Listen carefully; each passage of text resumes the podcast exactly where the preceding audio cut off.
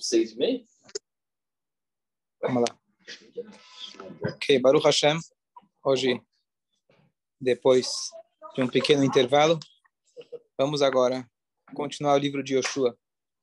A gente está lendo aqui sobre as conquistas do novo líder de Israel, Yoshua, que ele estava conquistando Israel. Já conquistou a primeira cidade, Jericó. A segunda cidade, primeiro teve uma derrota, mas depois eles conseguiram conquistar a cidade de Haai.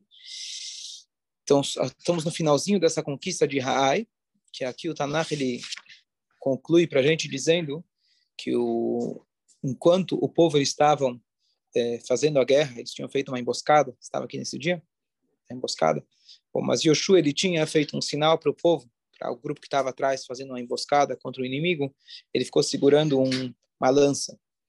E essa lança, conclui o Tanakh dizendo que ele ficou segurando ela até terminar a guerra.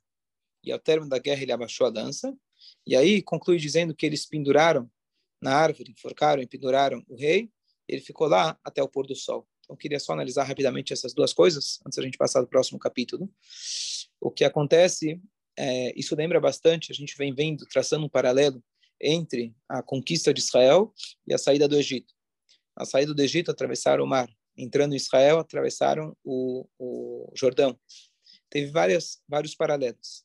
E se a gente for olhar, tem uma, uma guerra que Israel, o povo de Israel faz contra os Amalequim, e o Moshe Rabbeinu, ele fica segurando um cajado, quem lembra? Ele fica segurando um cajado o tempo todo, e na hora que eles olhavam, os judeus olhavam para o cajado, eles ganhavam a guerra. Essa, isso que a Torá descreve isso claramente. Qual que é a ideia disso?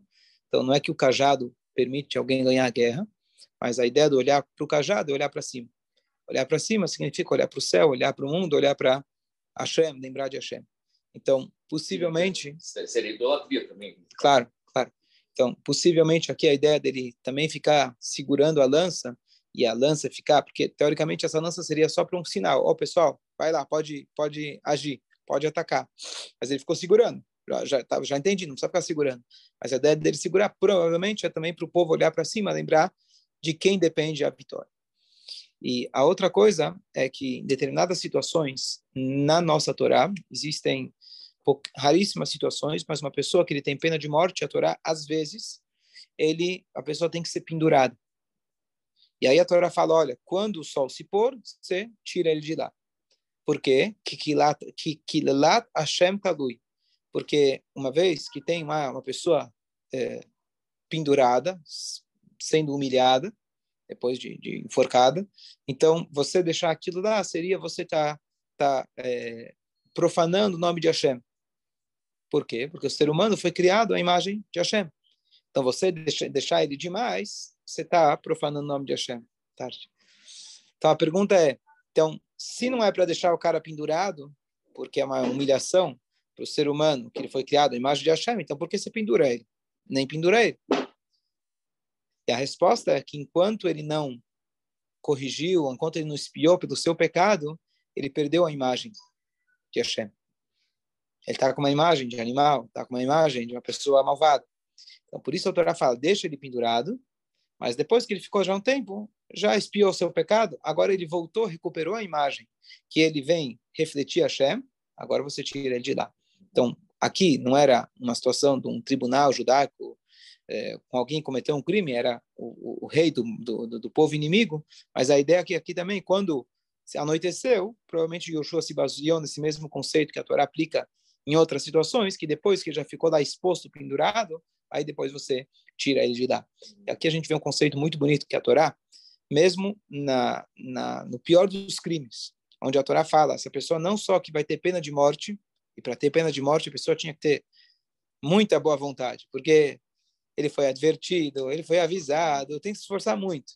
Ele fala, olha, eu escutei o que você falou, eu escutei o que você falou, eu ainda assim insisto em pecar, e eu sei que está escrito na Torá, e mesmo assim eu vou pecar, não, mas você vai ter pena de morte, tudo bem, é isso mesmo que eu vou fazer. A pessoa precisa passar por muitas para ele realmente querer, e mesmo assim ele foi lá e transgrediu, que era uma coisa grave.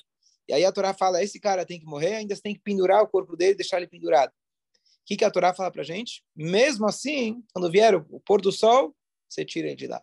Ele já pagou, já fez a expiação dele. Porque no final das contas, ele tá, o ser humano foi criado à imagem de Hashem. Deixar ele lá a vergonha a mais, além do necessário, isso a gente não faz. Então, olha como a Torá é tão cuidadosa, e mesmo quando é esse castigo, teoricamente, de matar a pessoa, não é um castigo, é uma correção, realmente, para a alma dele. E mesmo se ele for exposto, o mínimo possível, você faz o que tem que fazer, e assim que possível, você já tira ele de lá. Ok, capítulo 9 que acontece? Israel agora, estamos lendo aqui o livro de Yoshua, Israel agora está com tudo. A gente falou que antes deles entrarem, os povos nativos estavam morrendo de medo.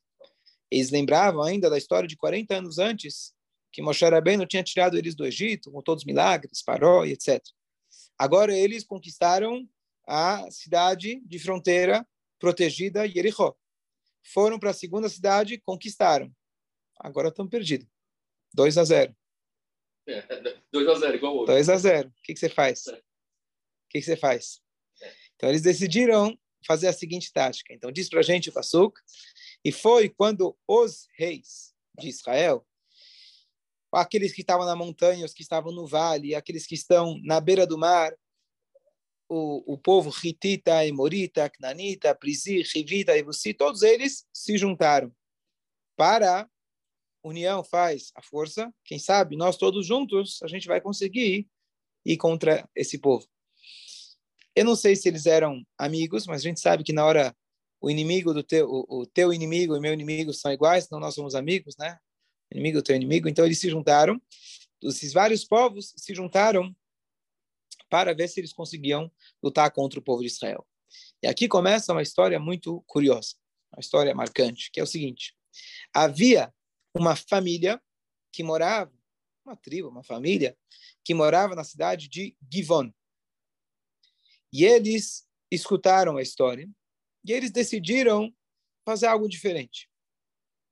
Em vez deles lutarem, lembrando, quando Yoshua ele foi conquistar Israel, o me escreve que ele deu para eles três opções. Vocês podem fugir, um povo Girgashi fugiu, foi para a África.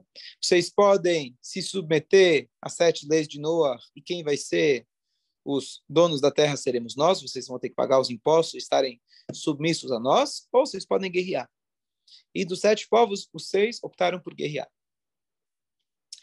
Agora, o povo de Israel não podia é, fazer um pacto, era uma lei nossa, de fazer um pacto com nenhum povo nativo de Israel. O que, que seria um pacto? Você liga para a Arábia Saudita e fala, a gente faz um pacto de, de amizade, certo? Relações comerciais. Isso não podia. O que a Hashem tinha ordenado, quem quer ficar na terra, ele precisaria ser submisso, não é um pacto. Pacto é uma ideia é bilateral. Submisso é unilateral. Você vai ficar lá, você vai ter que pagar os impostos para a gente, são submissos a nós. Era proibido fazer esse pacto. E esses nativos de Givon, eles decidiram fazer um truque que, que eles fizeram? Eles decidiram fingir, se fantasiar de estrangeiros. Eles vão conseguir enganar o povo, vão fazer com eles um trato de paz, e aí depois que eles fizeram, eles vão descobrir, poxa, fizemos um erro. Então vamos ver como que eles fizeram isso, mas eles foram realmente espertos, porque o povo não poderia ter feito um trato de paz. E eles não queriam ir para a guerra. Eles também não, não, queriam, também não queriam se incomodar e sair da terra, não queriam ser submissos. Então, eles inventaram uma quarta opção, muito esperta da parte deles, e eles fingiram que eles não eram nativos da terra para poder estar de boa. Vamos ver aqui qual foi o resultado final. Então, eu vou ler com vocês para explicar aqui o que, que aconteceu. Então, eles fizeram. É, eles, então, eles fizeram um truque eles é, fingiram que eles vieram é, que eles vieram de um local distante. Eles colocaram é, é aqueles aquelas celas, aquele fala saquim, como se fosse celas já antigas em cima dos animais deles, como se fosse que eles estão vindo de um longo caminho. É, eles colocaram também é, é, funi, funi, funi, não, é, de água, é, o, não, não é funil, é Cantil, cantil, cantil. Faz tempo. É, faz tempo que não uso. Cantis é, já é, estragados, antigos, é, para que eles pensassem que é uma, estão vindo de longe, tá? estragou com o sol, imagina, ficou tanto tempo é, é, exposto ao sol. E aí eles pegaram sapatos velhos nos seus pés e roupas estragadas e pão seco para é, é, pão seco já estragado é, e aqui ele fala com, com pontos brancos, verdes e pretos, embolorados, se diz, certo? Pães embolorados. E aí eles vão até o acampamento do povo e eles falam: olha, nós viemos de uma terra distante e agora vamos fazer um pacto. E aí eles falam então é, como é, é, e aí eles falaram, mas espera aí, quem são vocês? Como a gente vai saber quem são vocês? E para a gente poder fazer um pacto com vocês. E aí eles então vieram, falaram, Yoshua, nós somos seus servos. Nós viemos de uma terra longe. É, eles falaram, de onde vocês são? De onde vocês vieram? Olha, a gente veio de uma terra muito distante. E a gente veio para ao encontro do Hashem, o teu Deus que a gente escutou tudo o que Deus fez para vocês no Egito, começaram a ajudar. E tudo que ele fez para os reis na fronteira de Israel, já com Moshe, com os gigantes, etc. Então, os nossos anciãos da nossa terra falaram para a gente: olha, peguem uma, se preparem para o caminho, peguem né, uma marmita com vocês para o caminho, fazem um lanche e vão, vão em direção a esse povo e digam para eles que vocês estão aqui prontos para nos servir. Então,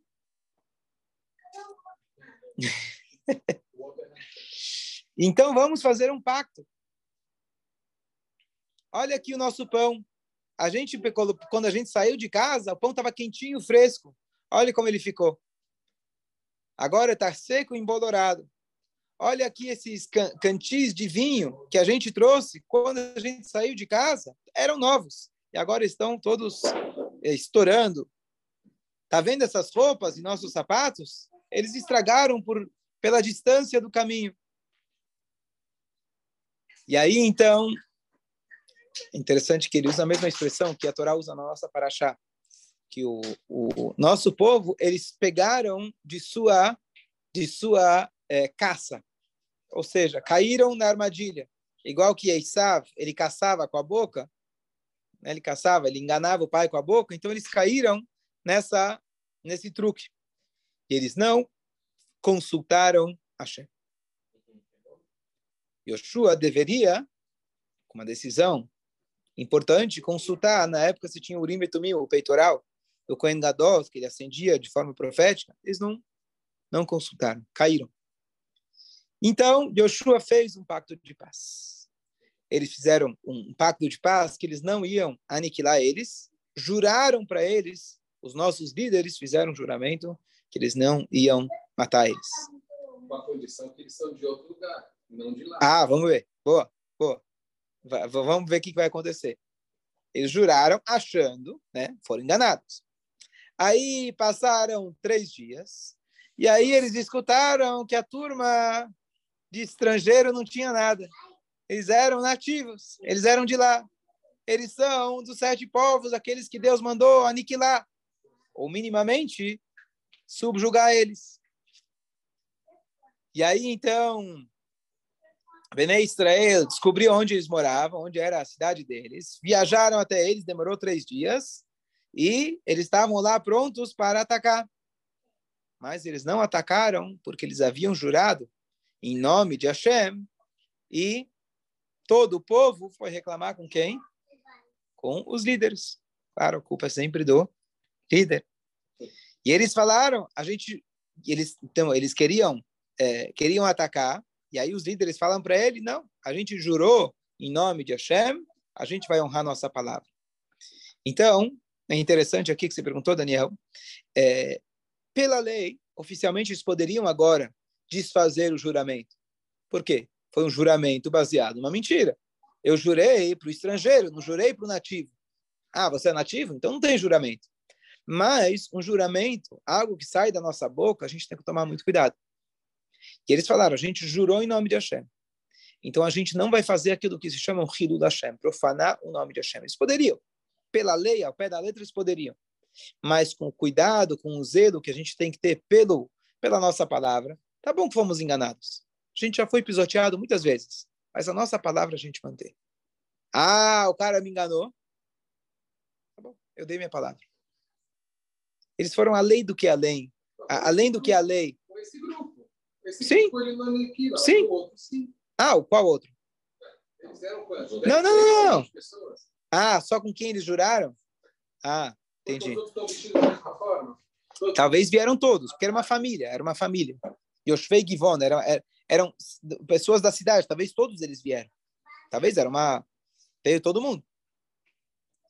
Teoricamente, teoricamente, se eles quiseram é, é, é, pregar bem, a, fazer uma boa prega, que se fala, né? Fazer uma boa pregação, pegadinha, que que eles, que, então, então eles com certeza vieram, obrigado, vieram com os filhos, mulheres, porque eles estão falando, a gente veio de uma terra muito longe, então você não deixaria teus filhos para trás, você veio ainda para se juntar com a gente, então vocês estão fazendo uma mudança, uma peregrinação, então provavelmente eles tinham tirado todos da cidade, pessoal, vamos lá, vamos lá, ajuda aqui a gente, né? precisamos de uns figurantes, então, bora também. Então, o que, que eles fizeram? Então, eles tiveram, Yoshua ele teve uma ideia interessante. A gente não vai matar eles. Ao mesmo tempo, não, a gente não pode tratar eles de igual para igual, porque Deus proibiu que a gente fizesse um pacto, mas a gente fez o pacto. Então, o que, que ele fez? Ele designou e falou o seguinte: vocês serão lenhadores em nosso serviço, vocês serão aguadeiros para todos aqueles do nosso, nosso povo que precisarem. Colocaram eles como trabalhadores, funcionários. Esse seria a saída. Ou seja, não vamos te matar, mas também não pode ser de igual para igual. E aí Yoshua falou para eles, por que vocês nos enganaram? Vocês falaram que vocês eram de uma terra longínqua, e agora vocês são daqui, a gente descobriu. Vocês são amaldiçoados. E de vocês só vão, ser, só, vai, só vão ter escravos que eles vão servir como lenhadores e aguadeiros, inclusive para a casa de Hashem. Eles também ajudavam no Mishkan, na, no, no templo móvel que eles tinham, eles também prestavam serviço para o povo e para o Mishkan também. E eles falaram: olha, não tivemos opção. Falaram para a gente que Hashem ordenou Moshe que toda essa terra pertencesse a ele e destrua todos os, os, os, os, é, habitantes da Terra.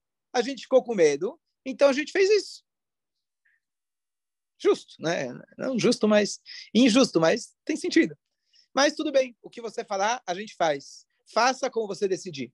E assim eles fez então, e eles eles não mataram eles, e eles se tornaram realmente os aguadeiros e lenhadores, e eles é, e eles continuaram sendo aquilo que não existe em nenhum outro em outro lugar na Torá, como se fosse é, judeus de segunda categoria, que eventualmente eles vão ter que aceitar Hashem como Hashem.